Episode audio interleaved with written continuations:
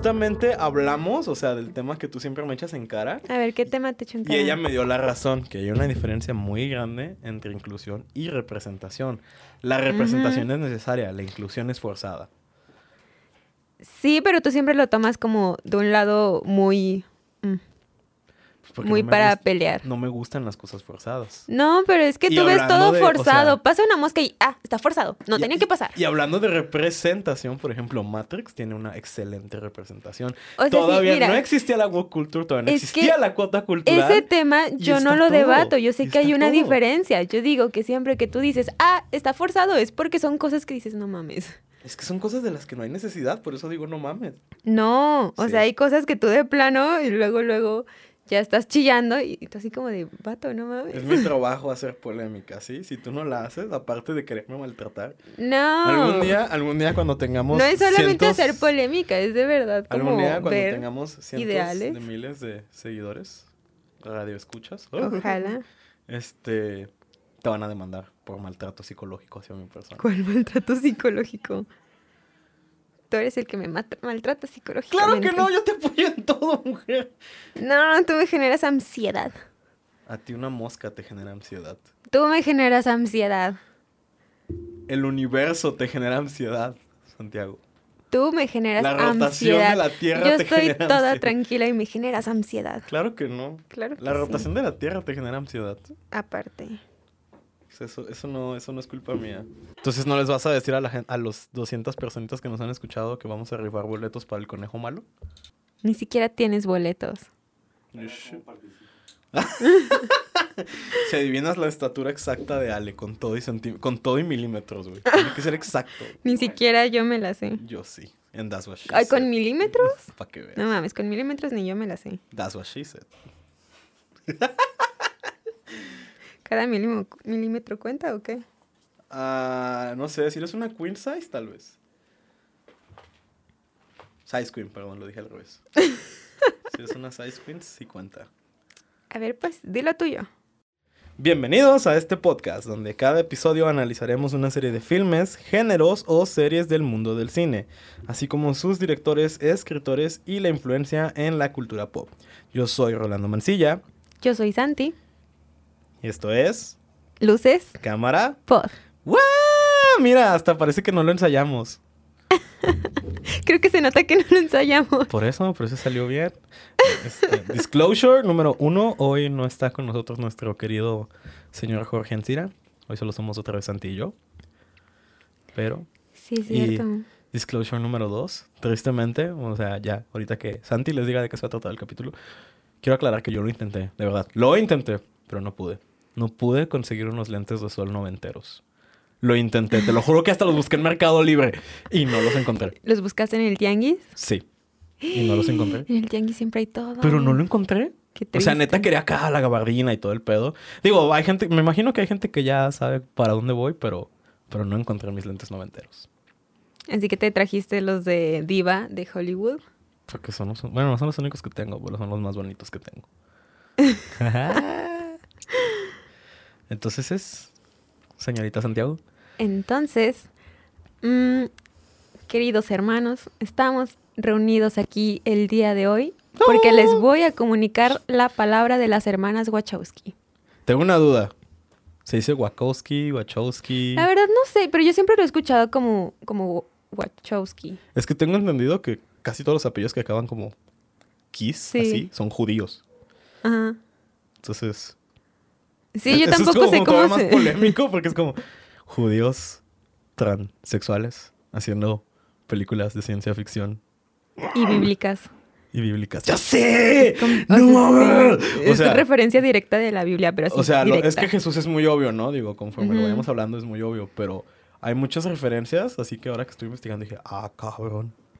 O sea, demasiadas, es todo. Sí, es... no, no lo vi venir, neta no lo vi Ah, venir. yo no sé cómo no la viste venir. La ves cinco minutos y dices, ah. Ah, Es que insisto. Jesús es muy obvio, ok, sí, Jesús es obvio, pero todo lo demás tienes que saber tus biblical facts para O sea, es una referencia directa de la Biblia, de anime, de kung fu. ¿Esto, esto me estás diciendo que Kung Fu Panda es la segunda trilogía de Matrix? Tal vez. Como en un Oye, universo alterno. Oye, Kung Fu Panda está considerada una de las pocas trilogías perfectas. Solo vi la primera. Largo de aquí. no, o sea, porque que no has visto El Señor de los capítulo. Anillos, Sí la he visto, pero me traumaron. number one trilly. Hasta tienen un rap y está bien vergas, así. Lord of the Rings is the number one trilly. No puede ser. Está bien perro. Bueno, Ya. continuando. Ajá. Eh, no sé la audiencia que tanto background tenga de, ¿De Matrix? de Matrix, Y de pero los- voy a intentar explicarlo como la filosofía. ¿Es necesario el background de los, las, les Wachowskis? Es que según yo son las. O sea, sí, pero Ahorita. fueron los Ah, bueno, o sea, creo que creo que ese, ese Y- chismecito sí se lo sabe todo el mundo que cuando crearon la trilogía eran los hermanos, pero pues ya con el tiempo dijeron, ¿saben qué? Somos las. Sí, pero pues ahora ya sabes, les. No, pero según yo ya sí son las, o sea, sí se Yo solo representan quiero, como las. quiero aclarar que antes de que empiecen a mamar con "Eh, lenguaje inclusivo, directores es inclusivo. Tiene una E al final, me vale madre. Nadie te está diciendo que no. Antes de que empiecen. Ok, entonces vamos un poquito con background de...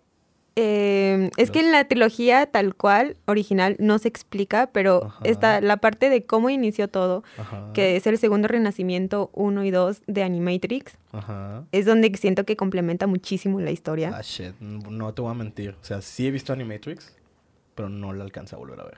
De hecho, me quedé en recargado, en Reloaded. Pero algo que voy a decir es que, como la disfruté. La neta, cómo la disfruté. Es que Animatrix es una no, no, joya. no. Me acuerdo que es precioso. La neta, me acuerdo que es precioso y me acuerdo que, o sea, es- es- insisto, es de esas veces de las pocas películas que neta te derrite el cerebro así por las orejas acá. ¡Ah! Porque está, es magnífico lo que estás viendo, pero, pero, no, lo- pero no la volví a ver. No la alcancé a volver a ver. Los que serían los capítulos, Animatrix es una serie como de nueve capítulos que son, según yo, son hechos por estudios japoneses, o sea, diferentes estudios. ¿no? Sí, son puros episodios aislados, pero complementando lo que es el mundo de Matrix. Y yo diría que como los más importantes para la historia, que son como más, que te complementan qué sucedió para que llegaran ahora Ah, sí que al punto de. Matrix. Eh, serían los capítulos que son el re- segundo renacimiento 1 y 2, porque es parte 1 y 2 Ujú. donde es que el hombre, o sea, te dicen de que, ah, pues primero existía el hombre y luego el hombre se empezó a poner más avaricioso y creó a la máquina, a su imagen y semejanza. Mm. Cualquier parecido con la realidad es mera coincidencia. Sí, al principio todo fue bueno, usaban las máquinas para labores que no querían hacer, obviamente, y las máquinas obedecían, era como, ah, sí, pues son esclavas. Elon Al- Musk, te estoy viendo, cabrón. Te estoy vigilando. Y al principio las máquinas trabajaban para satisfacer al humano, pero entonces sucedió un incidente que cambió todo. Un robot, así siendo sirviente Ajá, de una familia, escucharon que la familia empezó como a decir de que, ah, la voy a eliminar. Entonces el robot que ya es- todos eran inteligencia artificial, entonces ya tenía como Cierta conciencia. Y se hizo self-aware de su existencia y dijo, no, güey, quiero seguir existiendo, Sí, ¿no? temió por sí, por su vida. Oh, entonces atacó a los humanos y este incidente ocasionó como todo lo que desembocó La revolución. la revolución, porque lo enjuiciaron, o sea, hubo un juicio público donde lo eliminaron a él y como a toda su serie de robots, como por si acaso, porque los humanos les dio miedo. O y a partir de este juicio, de Ajá. que eliminaron al robot, te digo, toda esta serie, como de que así, todos estos, todos estos O sea, modelos, sí, de sí, que sí. estuvieron defectuosos, los vamos a eliminar Es, todos. es la parte de Matrix que está inspirada en Yo Robot de Isaac Asimov. Sí. Ok. Entonces, a partir de este juicio, hubo un montón de protestas, tanto de humanos como de máquinas, pero obviamente Ah, sí, sobre cierto, máquinas. Sí, me acuerdo esa escena, está bien chida. Sí, sí, sí, sí, sí, ya me acordé que salen los robots con los carteles y toda la cosa. Y los humanos hasta les empiezan a aventar bombas molotov. Sí. Y está bien feo, sí, sí, ya me acordé. Sí me dio mucha Sí. lástima esa escena. Entonces, pues obviamente el gobierno quiso reprimir esto y como cualquier gobierno lo hicieron por la fuerza, mataron a todas las máquinas, mucha gente, bueno, se desencadenó como muchas opiniones y los humanos empezaron como de que, ay, malditas máquinas y las empezaron a destruir y acosar. Pero y también hubo humanos que los defendieron, ¿no? Sí, pero fueron pocos. Sí, pero aquí es donde quiero así como dejar en claro mi punto de que si en el siglo XXI hubiese zombies, habría activistas son pro zombies. Así sí, de, no los maten, ellos solo quieren sobrevivir. Es como, güey, te quieren comer. así es. Y hubo como todo un desastre mediático Ajá. Y, o sea, después de esto como que ya dijeron, vamos a, a desterrar a las máquinas, como de que ya las vamos a apartar. Entonces todas estas máquinas fueron en busca de su tierra prometida. Así, Oh, su shit. Jerusalén, por así decirlo. Ajá, otra vez yo robot. Sí, sí, sí, de que iba a haber una máquina que los iba a liberar y... Que Pues, o hay- sea, hay- aquí se fueron todas, Ajá. o sea, todas de que, ¿sabes qué? Ya nos echaron, estamos desterradas, se fueron y fundaron su propia ciudad y sociedad a la que llamaron 01, Ok. que pues máquinas. Crearon su propia civilización y mejoraron sus siguientes robots, o sea, Ajá. siguieron trabajando en sí mismas, Sí, sí, sí, mejoraron sí. la inteligencia artificial. Que, ¿quién? No, no me acuerdo qué, qué físico o qué es... Bueno, un científico escribió, creo que fue este...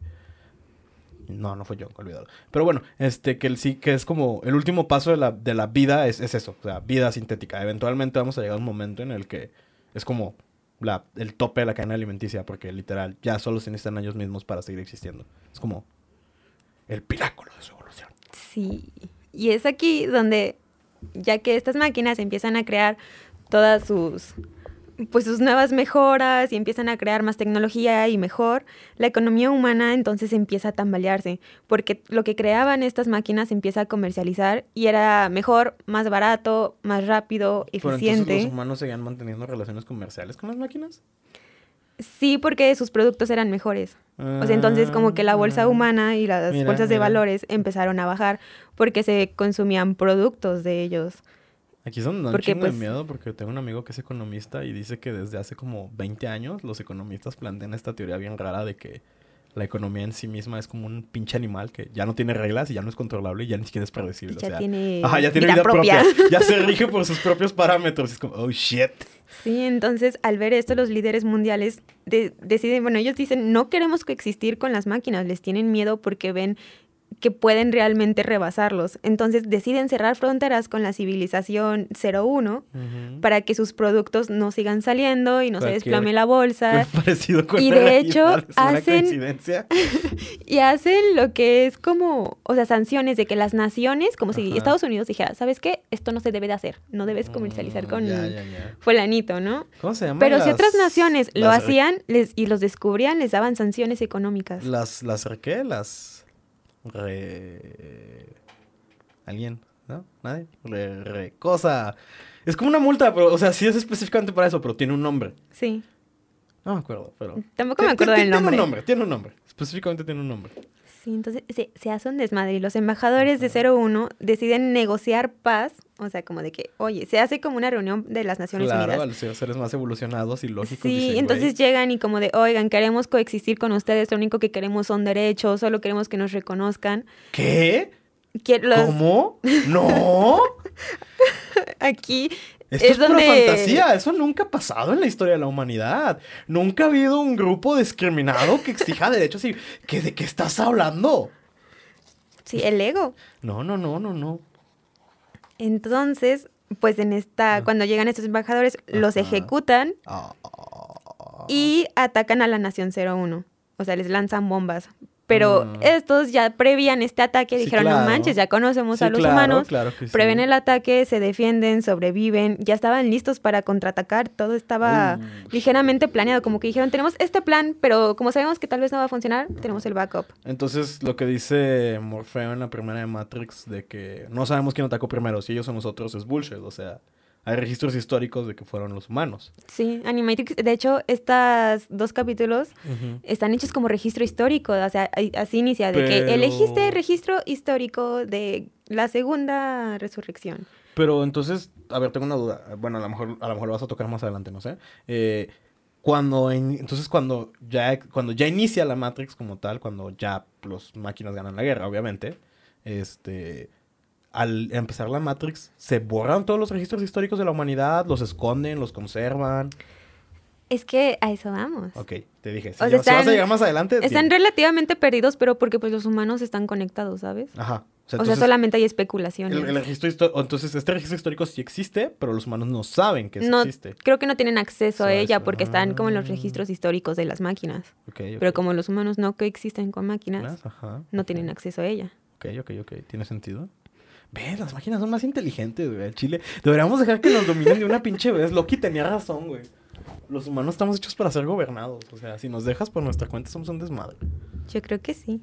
Entonces, o sea, se hace, ahora aquí ya, ya es guerra. Las máquinas empiezan a avanzar y acabar con las civilizaciones humanas. En una maniobra completamente desesperada de parte de los humanos, que al principio dije, está bien Ah. pendejo, pero como los humanos y los líderes ya se ha visto y demostrado en la historia que cuando están desesperados y no saben qué hacer y saben que están perdiendo, toman de verdad decisiones muy Sí, sí, sí. O sea, se me hace creíble, no se me hace tan loco, ¿sabes? Como tú me estás diciendo que históricamente ha habido países que se bombardean a sí mismos para tener una excusa para atacar otros países. No, o sea, ya, pasamos ese punto, porque en esa maniobra desesperada deciden lanzar una especie de, no es una bomba tal cual, pero es como un, un humo que va A tapar el sol. a tapar el sol las y va, máquinas... va a cubrir completamente toda la superficie de la. Tierra para que no dé luz solar, porque las máquinas se alimentan principalmente de la luz del sol. Y Entonces, dicen de que, ah, sí, súper buen plan, ¿no? Sí, Se van a quedar sin energía y van a morir. Y se van a morir bien. las plantas, y se va a detener el ciclo de la fotosíntesis, y se van a extinguir las plantas y los animales, y, y se va a contaminar el agua. Y pero, luz del sol. pero no, no importa, ¿verdad? Entonces continúa la guerra. Las máquinas ya habían ganado mucho terreno, pero Obviamente. al no tener su principal fuente de alimentación, ellos como que con los humanos que ya habían derrotado y civilizaciones que ya habían agarrado, haz de cuenta que ya habían agarrado rehenes y los seguían estudiando. Entonces dijeron de que, ah, ya no tenemos luz del sol, nuestra fuente, podemos agarrar energía de los seres humanos. Entonces Uh, hacen, ya habían hecho ajá. experimentos Ahí- ahí de con sale ellos. la broma del Copperhead de cabeza de batería, porque nos convierten en baterías. Sí, literalmente dicen, ah, no mames, este, podemos agarrar Pues la energía de los humanos y es donde se crean como las primeras pruebas de que los empiezan a conectar, pero de una manera fea, les empiezan a picar para que tengan emociones y toda esta energía que crean los seres Como una humanos. especie superior torturando a una especie inferior para sacar provecho. Es que no neces- al principio era un poquito tortura porque eran experimentos, pero es eso, o sea, se dan cuenta de que los pueden usar como fuente de energía alternativa porque cree, o sea, nosotros somos fuente térmica, neo- neoeléctrica y cinética. Sí. Entonces, O sea, producimos calor, producimos energía al movernos y producimos electricidad. So. Así es. Oh, sí. Somos Somos batería una con patas. batería andante. O sea, los humanos somos dos cosas, fundamentalmente. Una bolsa de agua color rojo con ansiedad y baterías con patas. En- Así es. Básicamente eso somos. Entonces, pues ya tenían baterías, ya de por sí nos esta- estaban arrasando como la humanidad.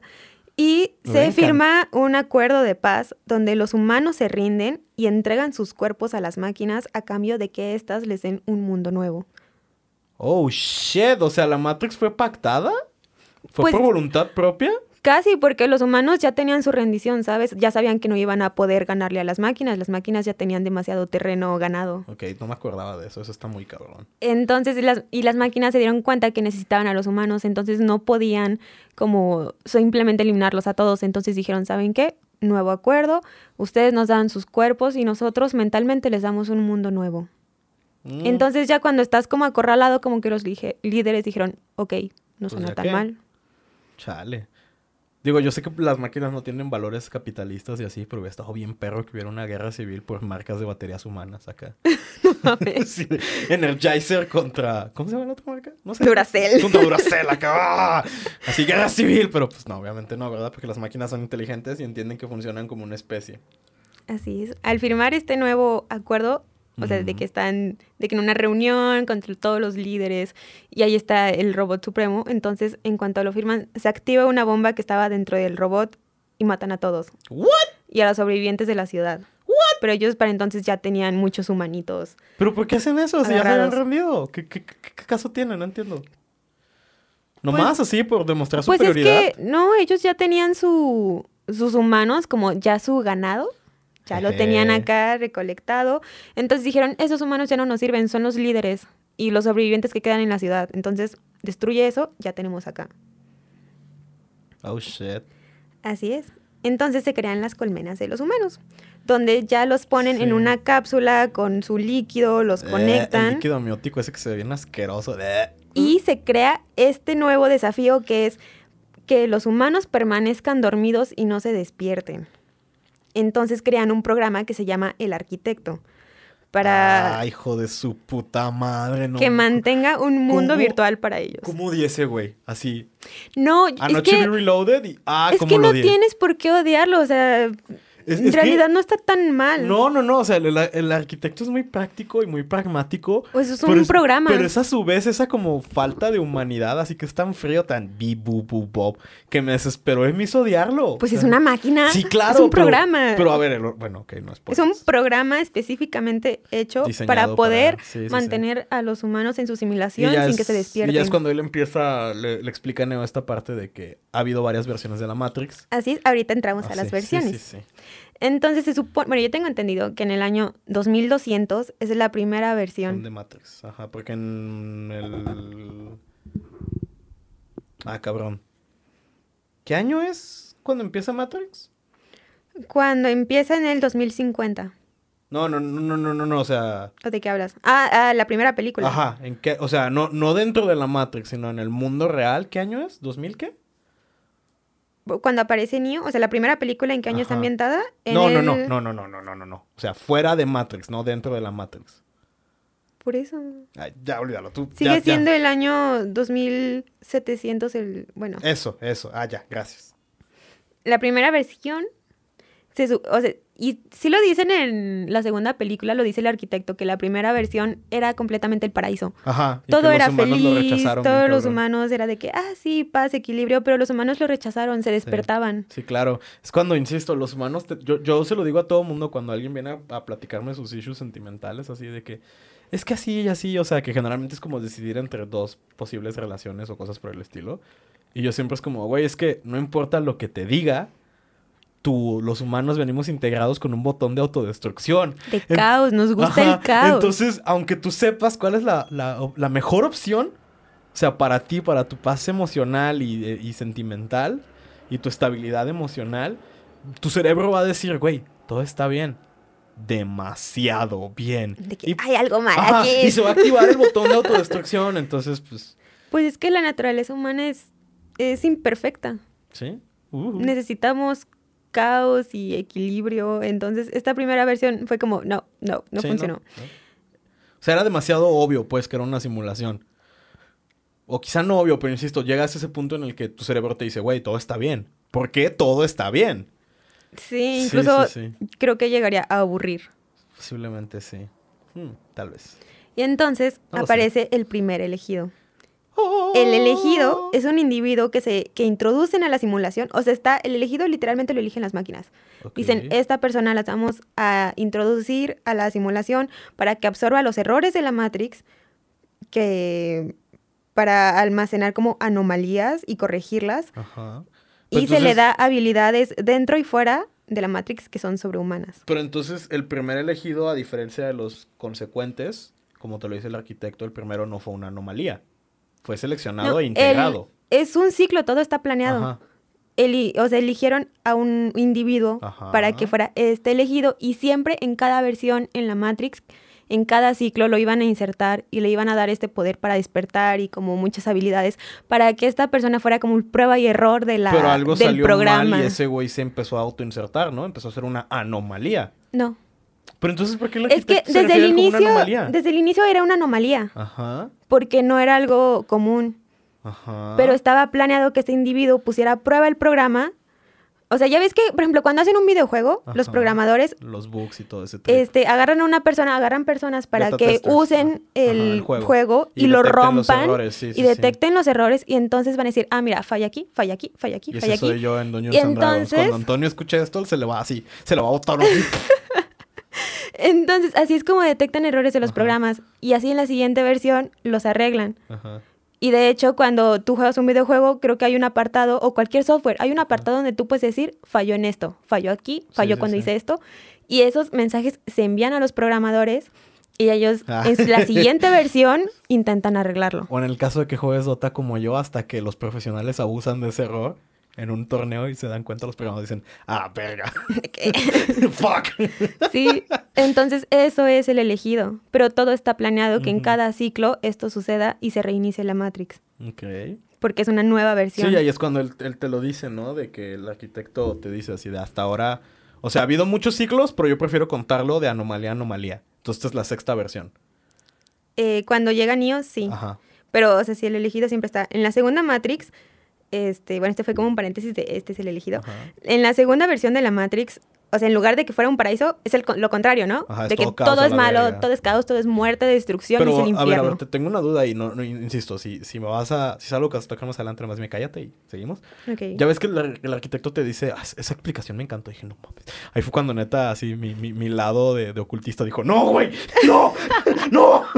Así de que, este, que vampiros, hombres lobo, este. Estos son fantasmas. Ajá, son programas- programas que no se pudieron eliminar Sí. y que ya no tenían una función y se resistieron a ser eliminados. Entonces, Sí, entonces son se quedan- que andan flotando por Se ahí. quedan ocultos en la Matrix Ajá. porque no quieren ser No quieren eliminados. ser eliminados. Pero entonces mi duda es, las versiones, o sea, la primera versión de la Matrix o las versiones subsecuentes de la Matrix fueron como eh, como de época, o sea, hubo una sí. Matrix así como en época victoriana, luego una Matrix siglo XX, o qué pedo.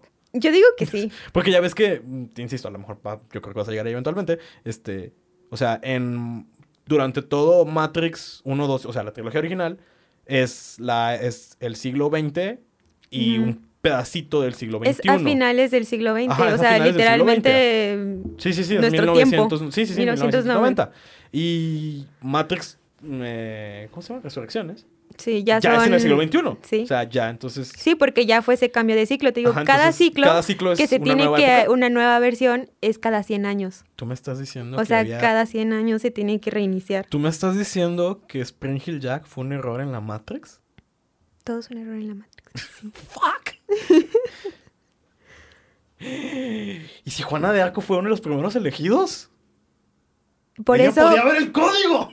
por eso hay teorías, Ajá. Incluso científicas, ¿Científicas de que dicen que sí es posible que, como todo es tan matemáticamente perfecto en el universo, Vivamos que pudiera ser posible que si estuviéramos en una Quiero, simulación. quiero aclarar que, o sea, yo no vi Matrix hasta mucho tiempo después, pero la primera, o sea, esa, esa duda de, güey, neta, todo esto es real, nació muy, en, un, en una muy joven versión de mí, volviendo a versiones, etcétera. Este, cuando tenía una plática con mi hermano y desde morros como que nos llama mucho la atención la ciencia, a pesar de que no la entendemos, ¿no? Pero me acuerdo que mi hermano me dijo así de que acababa de, uno de nuestros tíos le acababa de platicar de un artículo científico que estaba leyendo, que acababan como de, no, no sé si descubrir, pero como que estaban teorizando que la parte más infinitesimal o más pequeña que un humano, que hasta ahora, pues, en ese momento, la década de los noventas, principios de los 2000, podía observar el- la ciencia humana de las partículas y las moléculas, era una cosa nueva, ya sabes. Este, me cansé. una cosa nueva eh, muy pequeña que se llama quark. Y que al Sí, intentar como... los quarks. Como... Son más pequeños que Ajá. los átomos. Ajá, exactamente. Que so- son una parte infinitesimal de los átomos. Y como que al intentar desmenuzar un quark, los Podía- científicos se cagaron porque salieron bits. Entonces fue como... ¿What? Sí. o sea... Y fíjate no- que es curioso porque a mí eso me lo dijeron en una clase en física cuando estudiaba programación. Sí, o sea, entonces esa parte de que algo tan, tan como, eh, ¿cómo decirlo? Tan básico, tan mm, propio de la, human- de, de la naturaleza, pues, que son partículas, moléculas y que toda la vida se compone de estos componentes, valga la redundancia. O sea, la parte más pequeña observable de este pedo es algo completamente antinatural. Es algo matemático, es algo de computación. Sí. Son bits. Por eso está, o sea, esa teoría De no que- está completamente Sí, no, no, no. descartada, ¿sabes? De hecho, me está, bueno, no, no sé si lo quieras tocar más al final, pero de la histeria que causó Matrix. Y digo, sí, hay que dejarlo un lo voy a poquito dejar más para el final. adelante. Sí, sí, sí, Está bien, está bien, lo voy a dejar para el final. Ok, entonces, después de esta segunda versión de que, ah, no, no funcionó el infierno, ahora se descarta. ¿Dante Está- Alighieri era un error en la Matrix? Pudiera Si ser. él pudo ver el código del infierno. ok. Entonces, después crean este nuevo programa. Y si Aquiles era el elegido y el único error era su telón. Y por eso se murió Aquiles. ya, perdón. Pudiera ser. Voy a seguir encontrando Sí, referencias históricas Yo a lo sé, largo de yo sé. esto. Entonces, después de esta segunda versión, crean un nuevo programa Ajá. que va a ser el que va a equilibrar. Es el oráculo. Porque este, eh, su tarea es explorar la psique humana y Ajá. desarrollar como una, como ahora sí, observar otra vez errores y ver una versión como perfectamente imperfecta. Pero entonces el oráculo, ¿tú crees que al ser un programa como diseñado para observar a los humanos, eventualmente empatizó con los humanos y por eso se cambió Sí. de bando? Sí, así es. Ok. Básicamente eso sucedió porque esta descubre que los humanos aceptan más la simulación siempre y cuando tengan la posibilidad de elegir entre quedarse o salir. Aunque esta opción O está muy subconsciente. sí, sí, sí. Está tan ¿Qué subconsciente. es lo que te plantean en Resurrección? Es que la, la, la elección es realmente una ilusión. O sea, es lo que le dice el oráculo a Neo. Que le dice es que tú no veniste a tomar la decisión. La decisión ya la tomaste. Solo vienes a entender por qué tomaste la decisión. Exacto. Cuando dijo eso, yo dije, ay, güey. Te, te maltripeas. Y dije, ay, güey. O sea, neta, mi cabeza se empezó a ir a lugares muy raros en ese momento. Sí, entonces esta versión, o sea, ya con esto implementado del oráculo, se dan cuenta de que tiene el 99% de efectividad. Ajá. Entonces, ese 1% son los humanos que despiertan y se van, o sea, se van a la rebelión de los humanos, que es Sion. O sea, tú me estás diciendo que Buda era un elegido y Jesús era un elegido. Sí. O sea, podríamos decir, digo, tomando en cuenta todo este trip de que Neo es una alegoría a Jesús, podríamos decir que el primer elegido fue Jesus Christ. La primera anomalía. Sí, pudiera ser, sí. Espérate, espérate, espérate. Me- sentido. voy a ir más lejos. Tú me estás diciendo que si Jesús es un elegido y hay seis partes de yoyo y el No primer yoyo ser. fue Jesús. No puedes Todos y sacar- cada uno de los no yoyos son un error combinar los yoyos aquí. Puedo. No puedes. Entonces los yoyos son anomalías No. en la Matrix. Mira, los yoyos son, son otra cosa, los yoyos. Ok. ¿Ya viste la yoya? Calla. Sí, pues. No vamos a entrar en esto ahorita. Entonces, pues sí, ya en esta nueva versión, este, que el humano ya medio puede elegir y no, y solamente el 1% se despertaba y se unían a la rebelión, entonces se dedicaban a buscar a los humanos para, en- ahora sí, buscar al elegido para iniciar el siguiente ciclo. Ajá. Porque al final de cada ciclo, el oráculo lo que era, lo que hacía era construir la idea del elegido como salvador Ajá. y los llevaba a una serie de eventos que eventualmente los iba a llevar con el arquitecto. Una vez con el arquitecto se iba a dar esta plática Y ya se va- iba a reintegrar el código del a la elegido a la, sí, a la fuente, a la matriz. Yo nada más quiero saber, porque, no, insisto, no alcancé a ver revoluciones de Animatrix, perdón. Pero entonces lo que le dice el arquitecto a Neo de que tiene que elegir una población pequeña de Sion para reiniciar la humanidad. Sí. Sea, esto ya ha pasado, esto sí ha pasado varias veces. Sí, es que la profecía es un mecanismo hecho por las máquinas para mantener a los humanos controlados sin que se den En cuenta. Oh, con esa, con la ilusión de que pueden elegir. Entonces aquí está como esta variante de, ¿realmente existe el libre albedrío o todo es ¿Tú determinismo? me estás diciendo que los Rockefeller son el arquitecto? Fuck. Toda mi vida ha sido una mentira. ¿Sí? Entonces cuando el elegido cumple su cometido de ya recopilar los datos y unirse al código, unir su código a la fuente, o sea, la matriz, ahora sí que en las ruinas de, del 01, Ujú. este, eligen, o sea, el programa, los arquitectos y ya la Matrix. Elige a 23 humanos, Ajá. 16 mujeres, Mujeres y 7 siete hombres, cuya memoria se altera Y se hace la orgía más épica de todos los para tiempos. reconstruir Sion, sí, ¡A huevo! ya La- que al final de cada ciclo las máquinas des- eh, destruyen Sion, o sea, es inevitable. Pero Y- no les es que no les conviene que sea completamente destruida, por eso eligen Sí, pero a a ver, ahí, es donde, yo me, donde me sale una duda. O sea, los humanos de alguna manera tienen que estar conscientes de esto. Entonces, de es que repente. alteran no- sus no- recuerdos. Oh, shit. Es que, Pero igual, o sea, de repente no hay un humano que llegue a las ruinas y diga, "Ay, güey, ¿qué pedo? ¿Qué haces tú aquí? Es que ese es el punto, ellos creen, o sea, en realidad todo esto está planeado, pero los humanos cuando despiertan y, y ya se van y es como de, ah, se junta la rebelión, ellos creen que de verdad son la rebelión. Ah, creen que nada de esto está planeado, Ah, pero en shit. realidad todo ya está hecho porque así es como Aquí es donde. sucede y por eso es el ciclo, o sea, es el ciclo interminable. Aquí es donde como odio no tener a nuestro filósofo de cabecera Pues, sentado. sí, pero y pues, tener a Allison también aquí. Yo, yo, yo sé que vas a escuchar esto y quiero que sepas que te odio por dejarme plantado por segunda vez.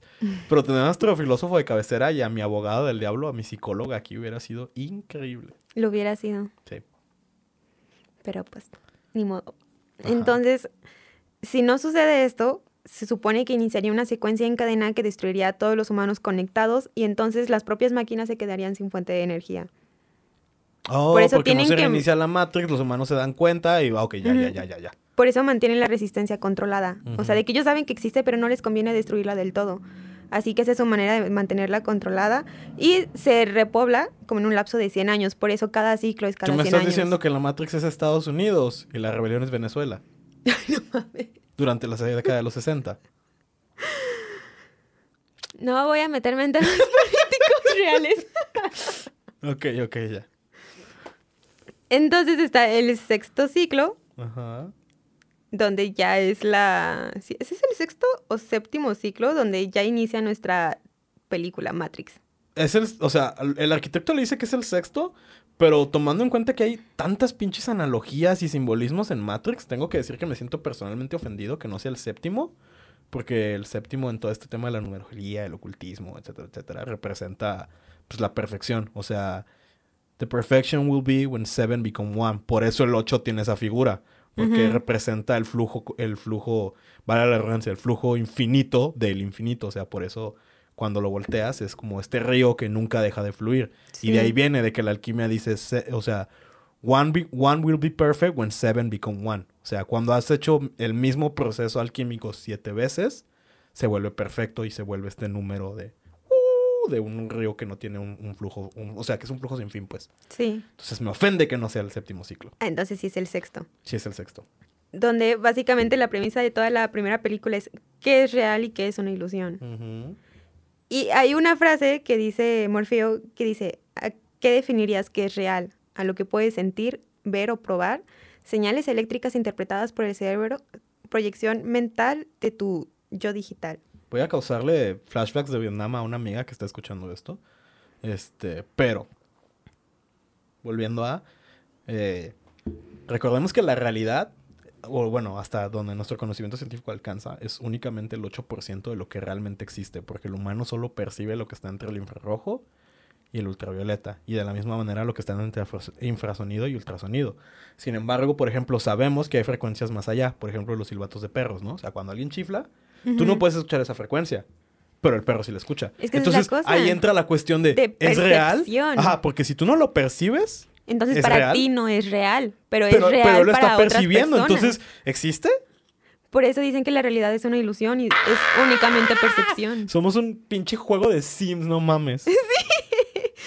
Por eso la, la teoría de que estamos en una simulación, Sí. o se podría decir que es una simulación, Incluso metafóricamente es, es válida. O Yo sea, quiero aclarar una cosa. Si, si esto es una simulación y son aliens jugando Sims o Dungeons and Dragons con nosotros, tengo una queja. Que chinga su madre mi jugador. Toma decisiones bien pendejas. Es que esa es la cosa. Tú eres el que toma la decisión. No, porque eso no es una simulación.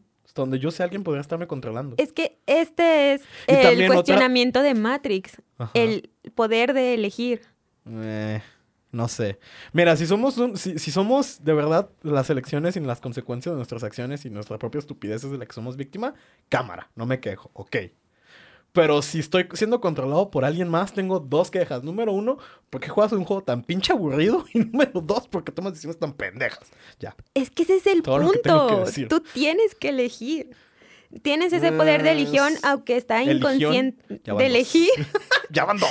Ah, Pero- ¿verdad? Ah, ¿verdad? Se ríen de mí cuando yo hago los guiones No y me equivoco. Pero ven que es bien difícil. Ya pues. Ya, continúa. Pues, se supone que estamos atrapados en miedos y sometidos a ciertas limitaciones. Ajá. Y el mundo real, digamos que existe según lo que quieras creer, pero es una ilusión. Y ahí es cuando entra el trip filosófico de qué es real. Es que lo, se supone que en esta primera película lo más importante, o lo que te dicen es que lo más importante no es salirte de un sueño, No, sino ajá. despertar dentro de él, Sí.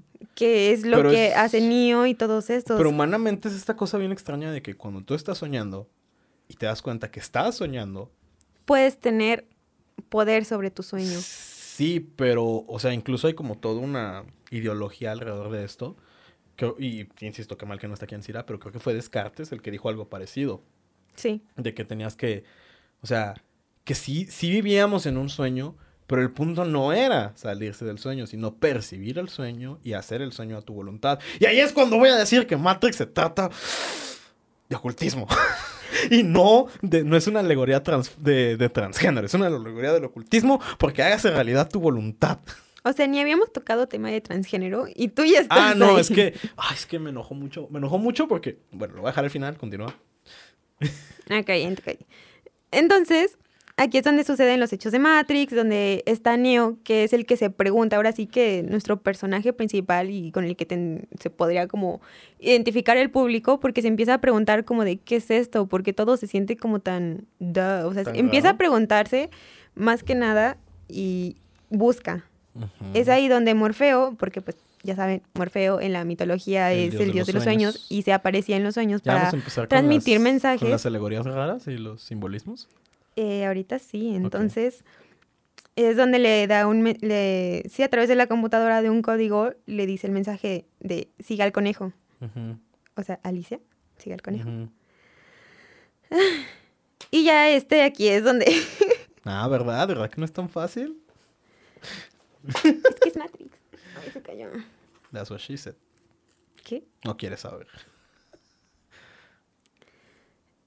Ok. Entonces ya es donde se, se desembocan todos los hechos de que ay, sigue a sigue a esta chica, se encuentra con Trinity, despierta y a través de su día empieza como a percibir de manera inconsciente el código, Ujú. que es como de que siempre ha estado ahí.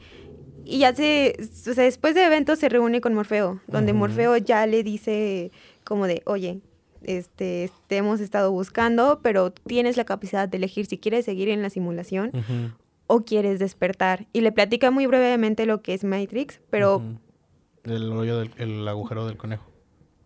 Ajá, Sí. the rabbit hole, o sea, you pero es go algo que no puedes solo, no te lo pueden solo explicar, Sí, tienes no, que lo tienes vivirlo. que vivirlo. O sea, es como, como una secta de coaching. Sí, ¿no? Secta de coaching. Pues sí, o sea, no te O sea, es el speech de, es que no te puedo platicar. Tienes que vivirlo. ¿Sabes? Pues, o sea, sí. ¿Ves? O sea, sí. Tú me No, estás que diciendo no. que, que la, el crew del Nabucanor es una secta de coaching. No. Ash. Y es aquí donde se da el primer despertar, que es la consecuencia de hacernos una pregunta, de que tiene que haber otra manera, de que empezamos a cuestionarnos el mundo y lo que hay alrededor, si tiene que haber algo más, un sentido que tiene que ver, o sea, algo más allá de lo que estamos viendo y sintiendo. Ajá. Entonces, es eso, está la, le dan como esta primera gran decisión a Neo, porque toda la película le empiezan a dar decisiones de que esto o esto, tal o tal. O sea, yo- Entonces yo- todo el tiempo tiene que estar Yo decidiendo. estoy muy consciente que la narrativa en general es una gran oda a que cada quien se identifique y piense lo que quiera pensar respecto a una historia. Pero digo, no, no, obviamente estamos un poco lejos de la conclusión. Pero esta es la parte en la que yo, personalmente, empecé, como ya dije, a atar cabos con la, con la ideología del ocultismo. Sobre todo el telema, porque es hágase el total, el, el totalidad de tu voluntad será la ley. Entonces, es este momento en el que Neo puede empezar a torcer la Matrix a su voluntad, porque ya tiene la elección y empieza Sí. a hacer realidad su voluntad. ¡Uh! Es, es eso, es que toma conciencia de que despertar no solo es como, ah, creo que puedo hacerlo, sino que es de No, no, no, verdad una experiencia, Ajá. lo hace. Nadie lo puede hacer por ti. Nadie puede hacer que tú despiertes. Tú tienes que tomar la elección y hacerlo. Y no estás obligado. O sea, porque al- por eso le preguntan de que, oye, tienes la opción. O sea, tú me estás diciendo que Morfeo estaba invitando a Neo a un viaje en Tulum para vibrar alto. Sí, Ok, básicamente. Pero al final quien elige es uno mismo. Sí, claro. No puedes esperar a que nadie solucione tus problemas por ti o que tome tal elección o haga tal cosa. Al final, tú eres el que te tienes que elegir a ti mismo para hacerlo. Entonces, Y está este concepto del tiempo donde no existe. El tiempo también es una ilusión al mismo tiempo que la realidad. Solo existe el aquí y el ahora.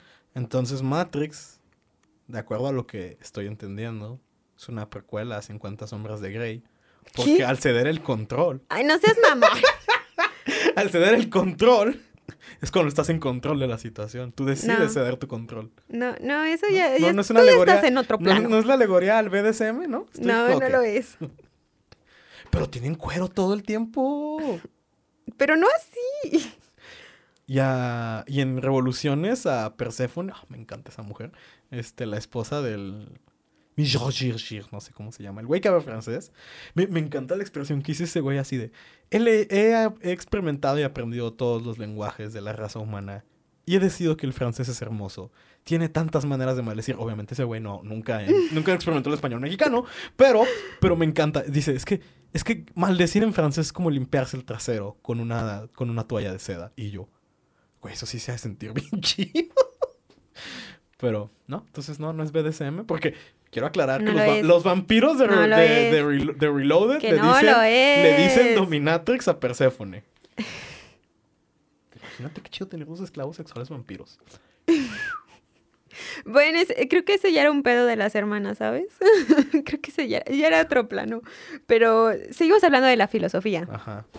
Eh, Esos ya, ya son detalles. Oye, es la estética de Matrix. La estética es muy importante. O sea, toda la estética cyberpunk fue, fue muy significativa y relevante para la década de los 90. ¿Qué? Oye, los, los Wachowski jugaban Dungeons and Dragons, específicamente. Cyberpunk 2077. Yo sé, eran muy... eh, eran otakus, eran geeks, eran todo. De hecho, en el pitch de Matrix, literal, les pusieron cortos de Ghost in the Shell, que estaba en mi lista Sí, de pues es que está investigación, pero no súper, súper inspirado en Sí. Ghost in the Shell, en absolutamente todo, en, en planos, en perspectivas, en, hecho, en conceptos. Vi una entrevista con ellos y También en gustó- Akira. Me gustó mucho la, como la definición que dieron porque ellos dijeron que la, la o sea, como el principal, la principal inspiración de, de la trilogía de Matrix era hacer un live action de anime. Sí. Así que ellos querían que las escenas... Por eso está como súper súper dramatizado, como con muchas escenas de Pero acción. gracias a eso tenemos el bullet time, que no mames, es de las Sí. técnicas cinematográficas más vergas que existen y más complejas que existen. Lo es, o sea, ah, fuera del concepto de todo este eh, libre albedrío, determinismo, de no, no, no, o todo sea, esto. estéticamente, estéticamente es preciosa. Los efectos especiales están buenísimos, yo me aventé el documental de cómo hicieron la primera de Matrix y neta me explotó la cabeza cuando te explican lo del bullet time. Porque digo, tú como animadora sabes esto, pero pues no toda nuestra audiencia es animador o sabe de cine, tanto pues. Entonces, el, el frame rate de una película normal es de 24 a 36 frames por segundo, o sea, escenas por, bueno, cuadros por segundo, ¿no? Eh, pocos han hecho el 36 o el 48, como fue el caso Ho- la primera del Hobbit. Que por eso en Blu-ray se ve chido y en DVD se ve raro y dependiendo. Pues, de- de- son desmadre, no nos vamos a meter ahí. Pero me explotó la cabeza cuando vi que el frame rate del bullet time. Para la gente que no tenga, no tenga idea de qué estoy hablando, es la escena de, de Neo de "Uh", echándose de, de acá de espaldas para esquivar las balas. Se hizo con una secuencia de como 100 cámaras, una cosa así, entre las cuales entre más espacio había entre las cámaras, más lento iba la escena, y entre más menos espacio había entre las cámaras, más rápido iba la escena. El caso es que nada más esa escena tiene 1200 FPS por segundo. O sea, chinga tu madre. O sea, va, va en súper putiza, así neta, va. Por eso se llama bullet time, porque es literal la velocidad De que una ajá, bala. que una bala recorrería la escena. Está de, oh shit. Así es. Ya me callo, perdón. Ok, eh, sí, o sea, ya como resumidas cuentas, el punto es que ya le explican a Neo lo de la guerra contra las máquinas, que aquí lo explican muy superficialmente, pero pues en Animatrix se explayan un poco más. Entonces ya lo llevan a ver el oráculo porque dicen, es que tú eres el elegido, pero el, el oráculo lo tiene que confirmar. Pero el- y Neo dice, no manches, yo no soy el elegido, ¿de qué estás hablando? Esa plática me encantó y hay todo. ha- Hay un. Como recomendación de la semana, entre, entre varias, la neta. Hay un. cr- Creo que se llama Take Action el canal, o Cinema Take Action, una cosa así. Que tienen un mini documental sobre The Matrix que se llama Free Your Mind, You Are the One. Y es este donde precisamente le di, o sea, todo gira en torno a lo que le dice el oráculo. O sea, no se trata de si eres o no eres el elegido, se trata de si tú decides o no Ser el elegido, ¿sí? Y ahí fue cuando dije, "Ay, Tú te güey". eliges a ti mismo. Sí, sí, sí. Entonces, sí, es aquí donde el oráculo le dice, sabes que no eres el elegido, pero va a haber un momento donde vas a tener que tomar una decisión, salvar a Morfeo O ser el elegido. o ser el elegido. Oh, sí. Entonces, pues ya después de, de muchas cosas, los atrapan, se llevan a Morfeo y él, o sea, salva a Neo y deja que lo atrapen. Entonces es aquí donde él es como de, "Ah, tengo que tomar la decisión. Van a salvar a Morfeo y es donde Neo lucha con Smith. Que ahí, an- antes de, de continuar, quiero hacer un pequeño paréntesis para hacer como otro paralelismo o otra alegoría. Si han estado siguiendo las recomendaciones de la semana que ya les dimos y vieron este vieron la primera recomendación de la semana que fue Mike Flanagan, Midnight Mass, aquí es la viceversa. Eh, aquí es como las creencias de uno pueden ser tan arraigadas que lo llevan a, a- superar sus límites, a diferencia de Midnight Mass, que las creencias de uno te llevan a superar tus límites para hacer algo horrible, que es cuando se convierte en vampiro este güey. Pero aquí las creencias de, de Morfeo son tan grandes y están tan arraigadas en él que aunque él sabe perfectamente que nadie ha sobrevivido a una batalla contra un agente, este güey no solo se las idea para sobrevivir a una batalla contra un agente, sino para que no lo quiebren y no les diga los códigos de, de Zion. O sea, es que eso es determinación, señores. Es lo que están tratando de explicar, esa es su toma de decisión. De, aunque te digan que no puede ser y que todo tiene que ser de tal manera o ya está así, él sigue decidiendo y lo hace. Que es, que es esa parte de que realmente nada es imposible, solo es muy difícil o muy complicado, ¿no? Sí. Pero es believe in yourself. Básicamente. Entonces, en esta pelea de Neo contra Smith, Neo muere por un momento. Y pues todas las películas de Matrix son muy cursis. Entonces... Y a los tres días él se levantó. Fue como a los tres minutos. Sí, sí, sí. que... De hecho, creo que sí es simbólico, ¿eh? Creo que literalmente son tres minutos para hacer esa alegoría de que son tres días. que Trinity y él pues se enamoran y pues lo besa. Esa escena me gustaba. Esa escena me gustaba tanto, así se me hacía tan chida, hasta que empecé a investigar y me topé con esta polémica de que la comunidad trans, la comunidad, bueno, no la comunidad trans, no voy a incluir a toda la comunidad trans, planeta, este, porque conozco una o dos personas de la comunidad y son bien a toda madre. Entonces, algunos individuos de la comunidad trans empezaron a alegar, sobre todo después de que las Wachowski salen como mujeres transgénero eh, del closet, por decirlo de alguna manera, eh, empiezan a alegar que todo Matrix es una alegoría a, la narrativa transgénero, ¿no? Y aunque dije, ok, ok, a ver, a ver, a ver, a ver, a ver, ok, a ver. La neta, vi ambas partes, ¿no? O sea, vi como que todo el hate que le tiraron y dije, ok, si tiene sentido, pero igual, no mames. Y entonces, vi el otro lado. Vi, la, vi como la, la, narrativa que te quieren poner algunos miembros de la comunidad transgénero sobre este tema y dije, ay, güey, no. Neta, o sea, no quiero ofender a nadie. Yo insisto, aquí es donde está la, la diferencia entre representación y inclusión. Y es una narrativa muy forzada. Porque es así de que, es que es una alegoría transgénero porque Neo tiene dos nombres. Porque tiene dos vidas. Como muchos hombres de la comunidad, muchos miembros de transgénero. Es este, por cómo se visten. Y así, ¿what? Porque, o sea, ve es eso de que Trinity dice que todo el mundo piensa que es hombre. Cuando hablan de ella como hacker. Y algo que sí dije, ¿qué? o sea, neta, es gente que no investiga. Dice, esta chava que, que, está, bueno, sí, esta chava, que está hablando de toda esta narrativa transgénero que dice. Y cuando vemos la escena del club en la que Neo y Trinity se encuentran por primera vez, o sea, obviamente ese club nada más es una idea de cómo piensan los, los heterosexuales, que se ve un club homosexual. Y yo así de, eh, no, es un club de BDSM que está en Australia, o sea, es un club real. Eso no es idea ni de la producción ni de nadie. O sea, literal, dijeron, ok, esto más o menos se ve como lo que queremos que se vea, pero es real. O sea, ahí está. Eso ya estaba, independientemente de. Y el, como uno de los argumentos, según esto, más pesados que dan para esta narrativa es que la píldora es roja, que era el color de las píldoras de, de hormonas que les daban a las personas que se querían cambiar de sexo durante la década de los 70. Dice, porque obviamente, o sea, tiene que tener un significado más profundo, ¿no? No puede ser nada más que sea un contraste de color con el filtro verde que tiene las escenas de la Matrix. Y yo, hay una cosa bien pequeñita, bien chiquita que se está olvidando que se llama teoría del color. Sí, sí tiene ese sentido. pues, eh, no sé. O sea, en este sentido, la verdad, yo no le encuentro como esa relación. Exacto. Pero... eso es a donde quiero llegar. Pero pues cada quien interpreta las cosas como quiere. Y si te si te sientes bien interpretándolo así, pues adelante. yo lo voy a interpretar de la manera. Dije hace rato, ¿no? tú me estás diciendo, o bueno, yo lo interpreté como un tema de este de ocultismo, de haz realidad tu voluntad, un tema telémico. Ok, esa es mi interpretación, pero yo no estoy queriendo forzar a que nadie más vea, la misma interpretación que yo veo. Entonces, el, la otra, el otro lado, la gente, los fanáticos de Matrix que estaban defendiéndose de que esta no es una narrativa transgénero, pone el ejemplo de, de, Mark Hamill, que a mí se me hizo bien bonito. Que en, un, en algún momento de la década de los 90 o de los 80, no recuerdo, un fan eh, de la comunidad LGBT se acerca a Mark Hamill y le pregunta, oye, Luke Skywalker es gay. Y, es, y Mark Hamill pudo haberle dicho, ¿qué pedo? ¿No viste las películas o qué? ¿No? O sea, hubiera sido su respuesta más obvia. Se besa con su hermana. O sea, si acaso es un heterosexual incestuoso antes que un homosexual, ¿no?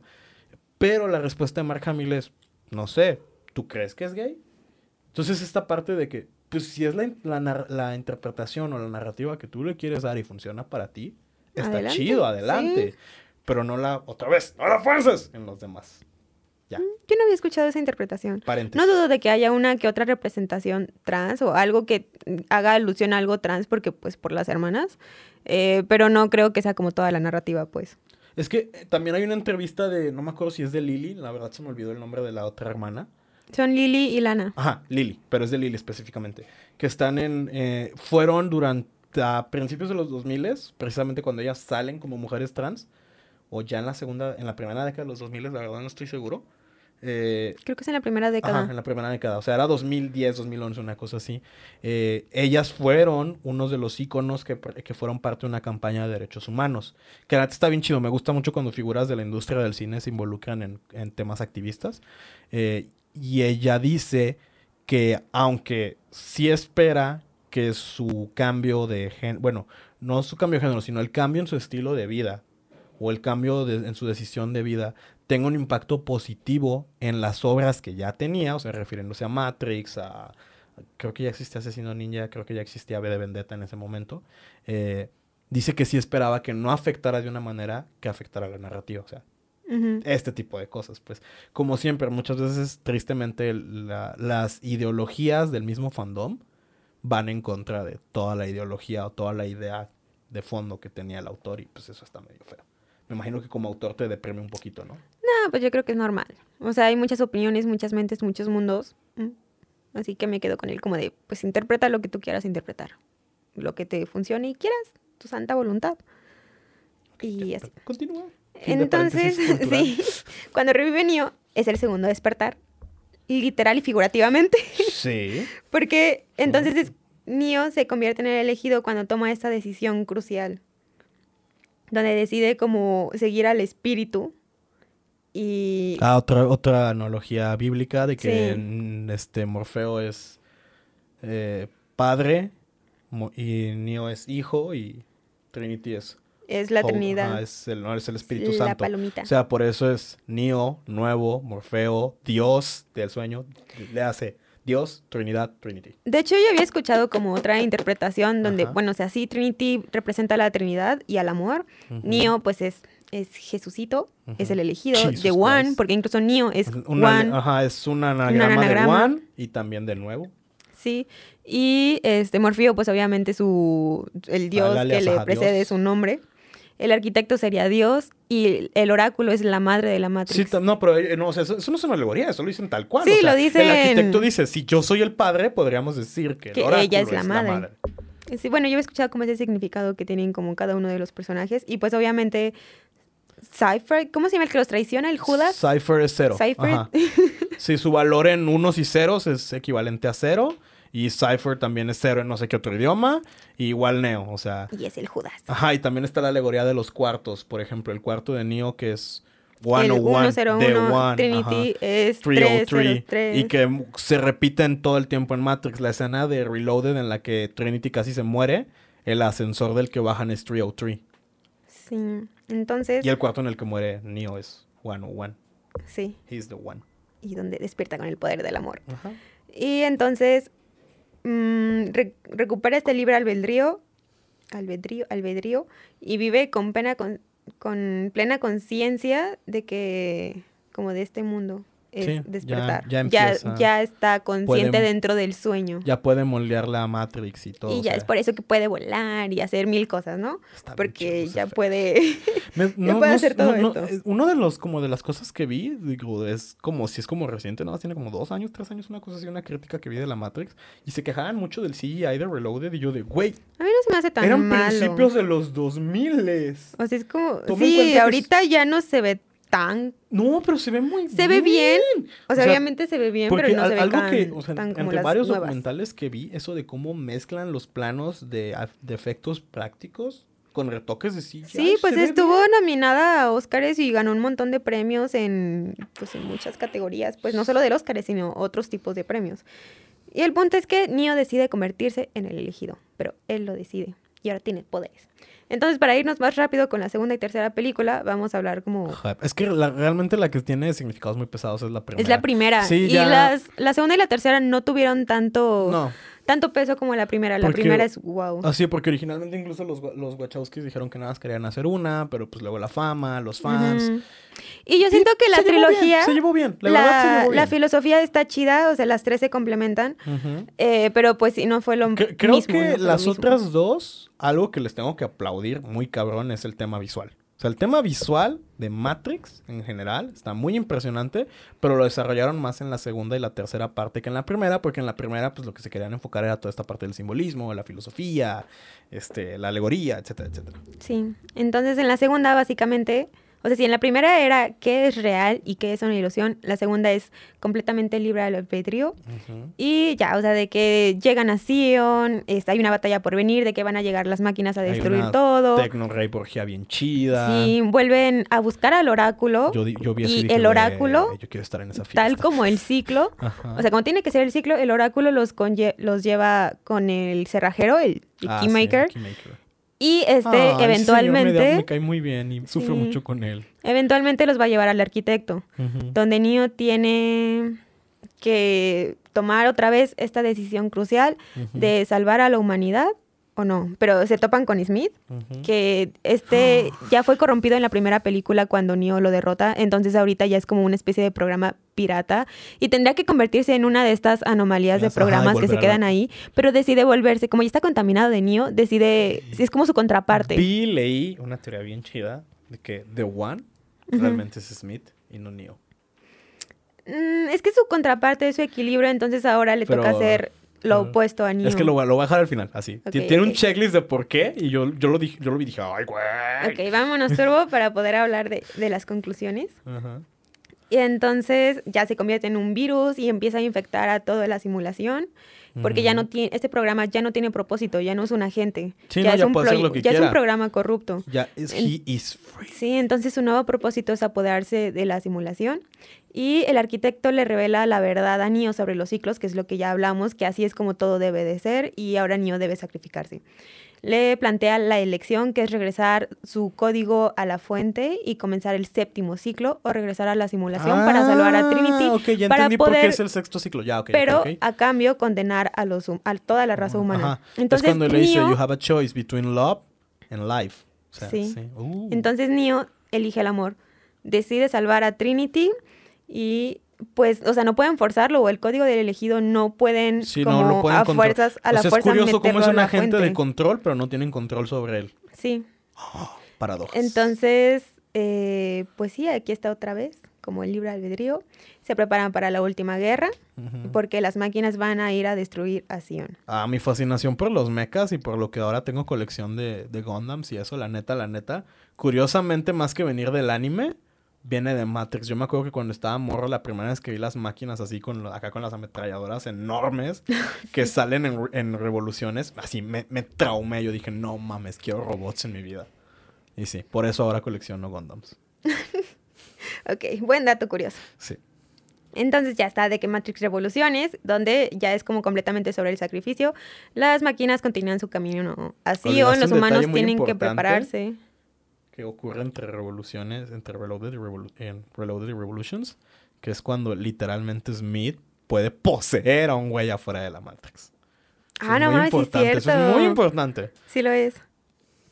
Entonces, pues ya Neo está en... Por alguna razón se encuentra en una especie de, de limbo entre el, el mundo de las máquinas y ahora sí que el humano.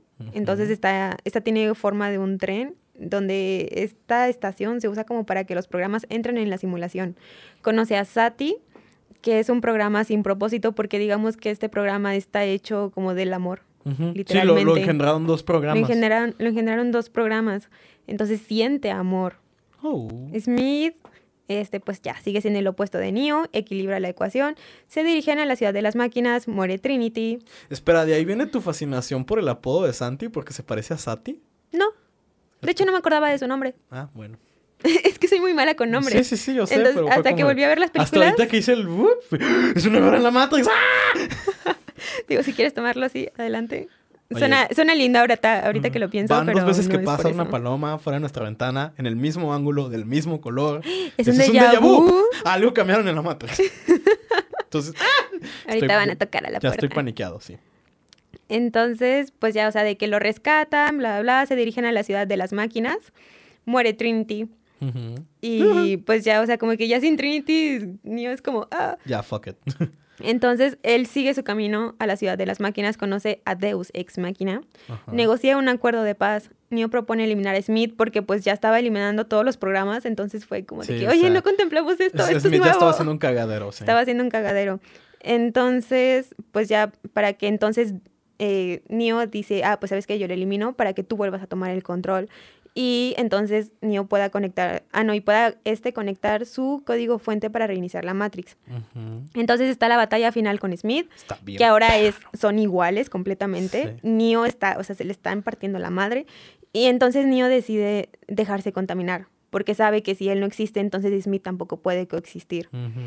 Eh, y funciona, lo se deja contaminar, Ya, o sea, y de que llega lo el código mate, fuente a la Matrix. Muere y llega el código fuente a la Matrix. Y Oh, se sí. restablece otra vez la simulación. Pero no es como que muera, o sea, simplemente lo toman y se lo llevan, pero no saben a dónde. Probablemente a la ciudad de las máquinas, pues.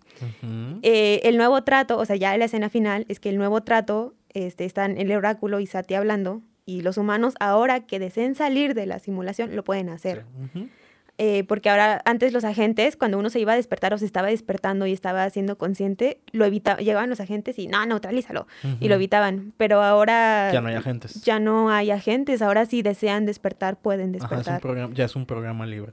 Sí, entonces, o sea, esta es como la trilogía original y ya de aquí vendrían otros capítulos de Animatrix donde eh, hay otros capítulos como que a mí me parecen destacables, donde son momentos donde personas quisieron despertar y por alguna razón pues los detuvieron. ujú. Y Pero- luego también está el juego GameCube, que es el Sí. puente entre Matrix y Reloaded. Sí, con, complementa mucho la información, la Y verdad. A luego mí me también hay gustó mucho.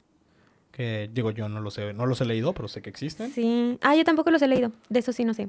Pero am, hace poco, bueno, el, sí, el viernes salió en HBO eh, la nueva de Matrix, la 4, donde pues ya todos están grandes. Y no sé, yo tengo me un dolió mucho ver a conflicto. Carrie Mouse tan viejita porque no la- ni la retocaron, o sea, no. le hicieron nada, Pues pobrecita. no, o sea, pues así está bien. Y Pero de sigue- hecho, sigue siendo una te chula. acomodan todo. O sea, Sí. ahora ni es un diseñador. A mí no me, no sé, yo siento que es como una parodia esta nueva película. Es que porque... yo, yo- esa es mi teoría, o sea, y porque lo, lo, lo dicen ellos mismos durante la película un chingo de veces. Ajá, entonces... Así de, güey, nos dijeron que o la hacían con o sin nosotros.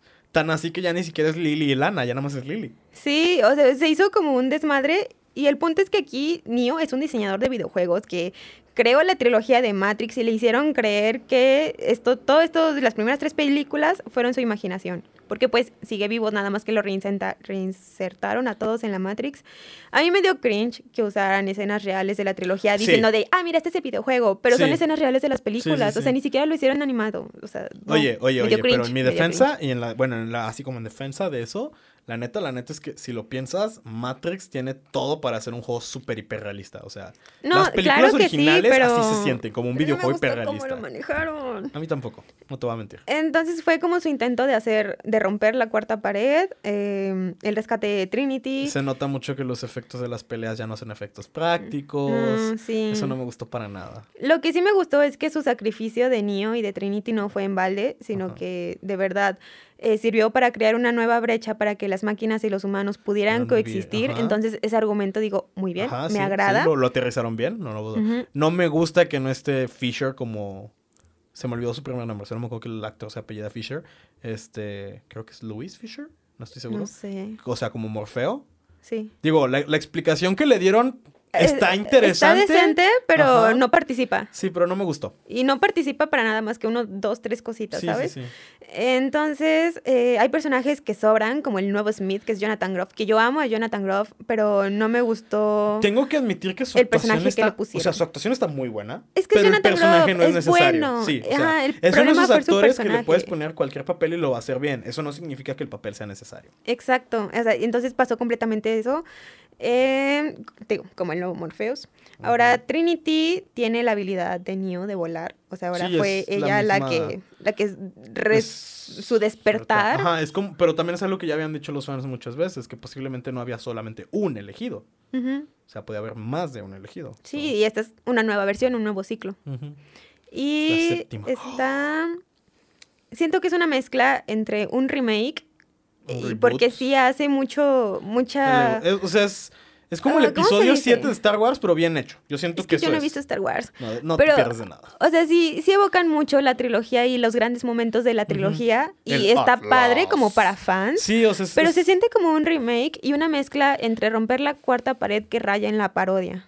Es un producto bien raro porque es un producto que, como tú dices, es para fans, pero a la vez siento que a los fans no les va a gustar porque prostituyen mucho esos momentos de la primera trilogía, ¿no? O sea, por ejemplo, la Sí. primera vez, incluso esta segunda, porque tengo que admitir que Matrix yo solo la he visto una vez en mi vida, no voy a mentir. Esta vez que fue para el capítulo fue la segunda vez. Este, el, el momento así ah, triunfal de, de Morfeo de la primera vez que lo ves, el Atlas. Ay, güey, me puso la piel chinita. Y ver, o sea, nunca había visto una entrada tan triunfal. Y Sí. cuando lo intentan como repetir aquí fue como... Que como fan hay escenas que sí disfrutas, Ajá. pero ya siendo objetivos, la verdad digo, mm, no, completamente pudo no existir esta película y yo feliz. Y va a sonar bien raro, pero... Hubiera preferido una de dos. O que el personaje de Box no existiera. A mí me gustó o, Box. espérame. Que le O, hicieran un spin-off. o se tratara únicamente de Box. Sí, yo digo, es un buen personaje, a mí Eh, me ajá, gustó. pero es que cuando lo pones al lado de Keanu Reeves y de Carrie Ann Moss y la historia se trata de ellos, se supone que Vox es el protagonista, pero se termina sintiendo como un personaje relleno, ya ni siquiera como un personaje secundario. Sí, lo peor es que, o sea, me gustó el personaje por Sí, solo y chido. lo hubieran podido hacer un spin-off muy chido. Sí, o sea, pudo, eh, Resurrecciones pudo haber sido, es lo que dije, se pudo haber tratado únicamente de Vox y hubiera sido una buena secuela. Sí, entonces, la verdad yo sí llegué a pensar mientras veía, estaba como a la mitad de la película y yo comencé a pensar que incluso de esta película, pues sí, todo está hecho como protesta. Ajá. Se siente como que no, no le quiso echar ganas, como que dijo, Sí, dijo, de, "Ahí está de que hicieran chingadera". una porquería, Ajá, a que yo haga haga, algo sí. que no afecte la primera trilogía. Sí, sí, sí, yo también lo sentí así. Creo que eso lo escuché también de Gaby Mesa, Ajá. que dijo, o sea, como que ella tenía la idea de que probablemente era para que Para que no le para no que no afectaran su trabajo. Sí. el trabajo inicial. Sí, o sea, dijo, Yo bueno, si vamos a hacer una porquería, vamos a hacerlo lo menos peor posible. Porque, por ejemplo, me acordé en mis días adolescente, eh, o sea, si ahorita ves las de Crepúsculo, la segunda Ah, y tercera, o yo- sea, tú dices, es que está tan mala la actuación que de plano lo hacen sin ganas, Ajá. pero era porque los actores ya habían dicho, es que ya firmamos contrato, pero yo no quiero hacer esto. Entonces, como ya no tenían de otra, de verdad lo hacían como de, ah, sí, y los diálogos como súper de hueva, ¿no? Porque de plano no le echaban ganas a la actuación porque no querían estar ahí. Entonces, en esta nueva, yo dije, creo que es algo así, es como una especie de protesta, como ¿Tú que me estás diciendo que Lily es un brujero? O sea, ¿Qué? aplicó la de The Lesser Evil. Dijo lo menos peor. Yo creo. O- Es, es mi teoría, pues. Sí, no, yo también, la neta. O sea, porque dentro de, dentro de las eh, muchas escenas son como burlas a sí mismas. O sea, todo el tiempo le tiran caca a, Warner Brothers. Así de. Nos dijeron que lo hacían con o sin nosotros. O sea, todo el tiempo se están burlando de Warner Brothers. Y ah, Sí. algo que me dolió un chingo, así otra vez, neta. Ay, no lo puedo creer. No puedo creer a decir esto, pero es que sí me agüitó mucho. Neil Patrick Harris no puede ser un villano. Lo amo, lo amo. Sí. Es un excelente actor. Yo también lo amo, pero, Pero, se o sea, sintió yo- raro. mi teoría es que Resurrecciones ocurre dentro del universo de How I Met Your Mother. No mames. Y todo, toda la película es una, es una idea súper elaborada de Barney Stinson para ligarse a una morrita que es fanática de Matrix. es que no mames, es no Barney es casi, es al pobrecito. Es que es Barney Stinson en ese... No, es que no, yo lo he visto actuar en otras cosas, no lo estoy encasillando. O sea, yo estoy diciendo que él en esa película es Barney Stinson. Lo siento. Es como, por ejemplo, empecé a ver Peaky Blinders. Uy, Peaky Blinders hoy. Y estoy traumado con el acento escocés, irlandés escocés, así me encantaría poder hablar así. Pero, por ejemplo, este, ¿cómo se llama? Eh, Tom Hardy, Ujú. para mí ya había quedado encasillado como Bane o como Mad Max, ¿no? Y en Peaky Blinders en la segunda temporada me cayó la boca. No, tercera temporada, perdón. Me cayó la boca. O sea, sale de un malo mafioso judío y no mames, o sea, hace que Bane se vea como un villano de preescolar. Este güey está cabrón, este güey es un sanguinario. Entonces, Sí. es eso. No lo encasillo. Ellos lo encasillaron en ese papel. Y, y vuelvo a parte de la protesta. O sea, creo que Lily al saber que Neil Patrick Harris había tenido en su mayoría papeles cómicos, decidió explotar eso para ella burlarse de sí misma y de lo que están haciendo. Sí. Es, O sea, creo que es Es una que decisión hasta- hecha a propósito. es que hasta que el gato negro se llama Deja Vu, Sí, no, es estaba... como no. Otra vez, ¿ves que si hay cosas forzadas? Porque, por ejemplo, uno de los de los así como detalles discretos de la trilogía original que neta no voy a mentir, yo no lo noté hasta que lo vi en los documentales y en las investigaciones y demás, es que todas las escenas en la trilogía original dentro de la Matrix tienen un filtro verde, que no es para nada discreto, pero si no lo estás Ah, buscando sí. no lo notas. Ajá. Y todas las escenas fuera de la Matrix Es tienen azul. un, ajá, tienen un- entonces es como esta contraparte. Y, por ejemplo, eso no está ni siquiera en Resurrección, o sea, ni siquiera está. Ni siquiera lo intentaron, no lo pusieron. Que tengo que admitir que, ¿cómo se llama el actor nuevo de el señor Smith? Jonathan Groff. Ajá, Jonathan Groff. El Mr. Anderson de Jonathan Groff. Sí dije, ay, cabrón. Ama sí Jonathan Groff. Ahí sí dije, ay, güey. O sea, si se la creí, eso sí dije, ese vato neta lo quiere matar, güey. Ese vato está muy enojado, güey. Me cae muy bien Jonathan Groff. Pero por el otro lado, no importa. O sea, perdón, perdón, Jonathan Groff, donde quiera que estés. Sé que eres un excelente actor, pero. Pero carnal, es que tenías que llenar los zapatos de Hugo Webbing y eso no iba a pasar. Estamos hablando del elfo feo. En un mundo en el que todos los elfos son hermosos, ser feo es una bendición. Yo estoy seguro que por eso Elrond en el Señor de los en el, universo cinemático del Señor de los Anillos, por eso se ligó a la elfa más guapa de todas, que es la mamá de Arwen, porque en un mundo de todos son hermosos, ser horrendo como lo es Hugo Weaving, fue así como, oh Dios mío, es diferente. Tiene sentido. Entonces, Y bueno, solo voy a decir una frase que es de uno de los capítulos de Animatrix donde son samuráis. Pero está muy chido, no véanlo. mames, Cyberpunk, Entonces, Samuráis, Ánimo. Creo que esa es una frase todo- que me gustó. es perfecto. Y le iba a decir anteriormente, pero se me olvidó. Uh, y la frase es... Eh, es como esta parte de si decides despertar o no, ¿qué pasa si decides no hacerlo? O si despiertas y al final no quieres y decides querías la falsa realidad donde todo es relativamente bonito porque tu realidad es peor. como Cypher y Neo. Sí, como Cypher. O sea, En- Neo despierta y decide que la realidad es mejor. Cypher despierta y decide que no le gusta su realidad. Sí, quiere reinsentarse en, En la, la Matrix. Eh, entonces, eh, esta frase es de los samuráis, porque tienen de hecho esta disyuntiva de que uno quiere seguir despierto y seguir el propósito, y otro dice, no manches, no, o sea, de que yo no quiero esto. Y Ujú. dice, "Ti- tomé la píldora roja porque quería saber la verdad, pero ya no me importa la verdad, lo que es real no importa, lo que importa es cómo vivimos nuestra vida. Va muy por el lado del código del Bushido. Se los voy a dar por bueno, así. Sí, tiene, pues es que Bien tiene jugado, todo jugado. Matrix. Es referencia bíblica cristiana o católica. Este, y también tiene mucho budaísmo. Budismo. ¿Budismo? Sí, perdón. budismo. Budismo. Sí, está también muy basado en...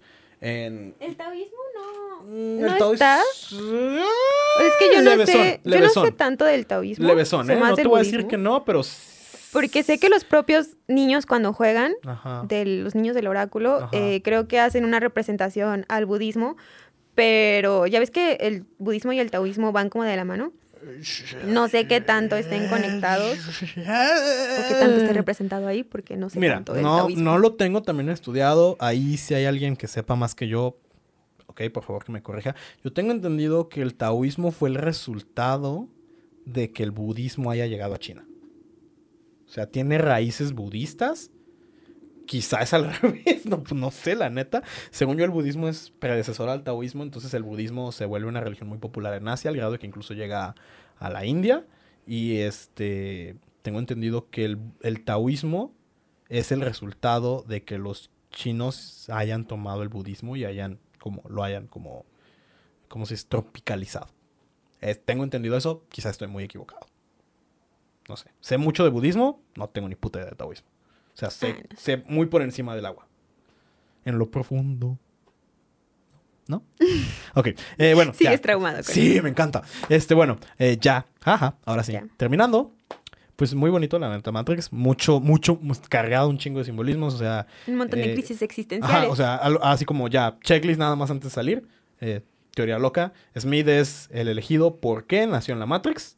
Puede mover la Matrix a su. A- o sea, él puede cambiar la Matrix a su antojo. Que, o sea, lo que estoy diciendo son el checklist del elegido, ¿no? Sí. Y es el que reinserta el código fuente a la Matrix para acabar el ciclo. O sea que al final es el villano y héroe al mismo tiempo. Sí, claro. Entonces, sí. Ok. Smith es el elegido porque Smith es el que realmente puede, o sea, puede transformar tan cabrón la Matrix que se puede copiar y pegar a sí mismo. Y en también tuvo el poder de decisión. Ajá. Él decidió ya no volver al código Decidió fuente, no volver al código fuente ni quedarse ahí como renegado, sino ser un virus y Ajá. esparcirse por Y al final él es el, que regresa al código fuente y eso es lo que hace que la Matrix se reinicie. Y bueno, eh, tiene, ya, pues ahora sí, checklist de referencias. Eh, hay referencias a George Orwell en, en The Matrix. sí. Eh, de hecho, por eso el cuarto 101, es el 101. cuarto 101, porque es el cuarto de tortura. Creo que el libro original es 1884, pero la película es 1984. No, se llaman igual, ¿no? ¿Sí, no? No sé, creo. Estoy- no estoy 100% seguro.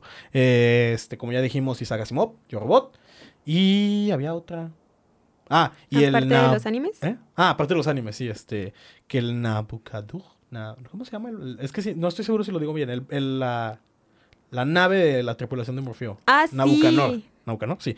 Nabucanor es el rey, eh, ah, fuck, el rey babilonio, si no me equivoco, que cuando corren a los judíos les da albergue durante muchos años en Babilonia. Sí, y también en la caverna de Platón. Ah, sí, de que eh, es la realidad que vives y la realidad que te proyectan y tú decides cuál es real y cuál es no. O sea, Sí. esto de que ves las sombras en la caverna. Y tenía también otra cosa de otro filósofo, aparte de Descartes y de... ¿Quién más era? Ah, no me acuerdo. Hay un chingo. Descartes. Había uno que creo que se llamaba Irving. Irving, no sé qué. ¿Dónde está Samsira? y bueno, eh, ya conclusión, ahora sí, recomendación de la semana. Tristemente no hay como mucho material de todo este género que es el... el- William Irving. Bueno, William Irving, sí. yo escuché que Ajá. algo así dijo. Y según Michelle, también es esto de las enseñanzas de Don Juan. A esa no me la sé. Había un, hay un libro que se supone que es que también habla mucho del tema de la filosofía de la elección en Matrix. O sea, no de Matrix, sino que se inspiraron en él. Eh, Estoy pensando en más. y bueno. Hay un montón, hay Sí, demasiadas. un montón. Y bueno, ah, ya para terminar, Matrix, pues, como muchas películas de las que hemos hablado en su momento, era algo nunca antes visto. O sea, llegó tan lejos que influenció incluso a nuestros directores favoritos, que es Nolan. O sea, El Origen, Interestelar, todas estas películas, incluso la trilogía de Dark Knight, tienen muchas referencias a Matrix. Ah, dato curioso. El otro, bueno, ya tiene como unos meses que yo estaba viendo Los Chicos del Barrio otra vez. no preguntes por qué yo estaba viendo Los Chicos del Barrio. Y toman un montón de Referencias referencias, de de, Matrix, Matrix, porque claro. literalmente el poder, o sea, como que te hacen un episodio especial que es exactamente el de el segundo renacimiento, pero con niños y adultos. Sí, de que el niño creó al adulto Sí a su imagen y semejanza, cierto, pero el, adulto se reveló. No, sí y un montón de pero un montón de capítulos es completamente Pues una es que han de referencia a estar- han- Matrix. Han de ser fanáticos. Sí. hasta, por amor de Dios, bueno, por amor a Satán, hasta Shrek tiene una referencia a Matrix. O sea, la patada de, de esta Fiona es en Bullet Time. Así, Y bueno, ya, recomendación de la semana. Ahora sí. Eh, no hay mucho material de este género que es como cyber, cyberpunk. Cyberpunk. Ajá. O bueno, que cruces tanto cyberpunk como ciencia ficción. Hay una película muy buena, no tan famosa de Christian Bale. No estoy seguro de si está o en Amazon o en Netflix, posiblemente esté en ninguna de las dos, pero Cuevana nunca falla. Ya patrocinan los coleros. Este, No creo que eso vaya a pasar. Shh, La esperanza muere el último. Eh, que se llama Equilibrium.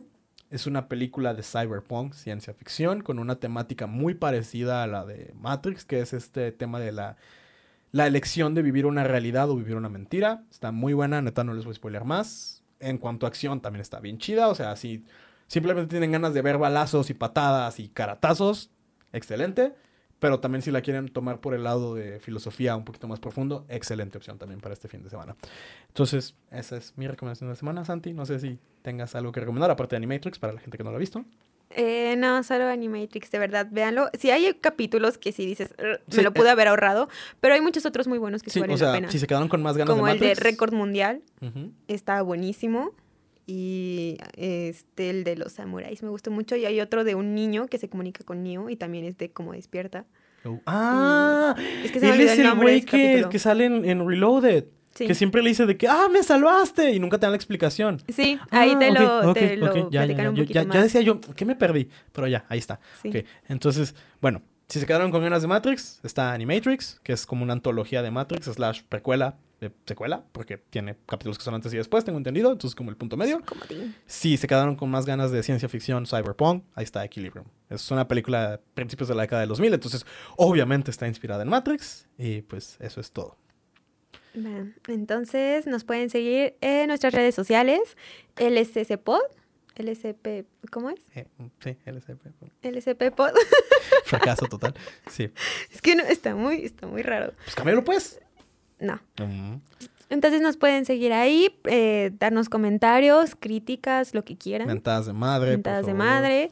Ahí les estamos contestando, estamos al pendiente del, de los mensajes. Y ya, creo que es todo. Y bueno, a mí me pueden encontrar como yo soy el Rodillas. A mí como Ale Santiago. Me encanta tu nuevo tag. Estoy un perro Ale Santiago. No lo entendí cuando lo leí la primera vez, pero me gusta mucho. Y Sí. bueno, ahora- yo sé que esto es así como, ah, súper, ah, influencer, pero ni pedo. Este, le quiero mandar un chingo de saludos a mucha gente que me ha estado haciendo comentarios bien chidos del pod, la neta. Ah, sí, ¿y por Sí. qué no me los has dicho a mí? O sea, es que no me los no me los han dicho por escrito. O sea, es gente de, mi- de la oficina. ¿Por qué o- no me los has o amigos dicho? que, los, que nos han empezado a escuchar y me han dicho comentarios retroalimentación, por favor. Nos sirve mucho. Entonces, un saludote a Anaí, neta. Te amo por haberte desvelado escuchando todos los capítulos del pod. También, ¡Qué oh, sí, linda! no mames, la amé, la amé así. Me dijo, me los, me los soplé todos. Buenísimo también. Oh, sí, muchas gracias por escucharnos. Ansira, te extrañamos un chingo. Ya se pinchan. Pinche Ansira. Este, Alison, te odio por no ser mi abogada del diablo el día de hoy, pero muchas gracias por escucharnos, chicos. Cualquier cosa, ya saben, nos pueden escribir. Ahora sí, buenas noches, que Satán los bendiga. Esto fue Luces Cámara. Pod.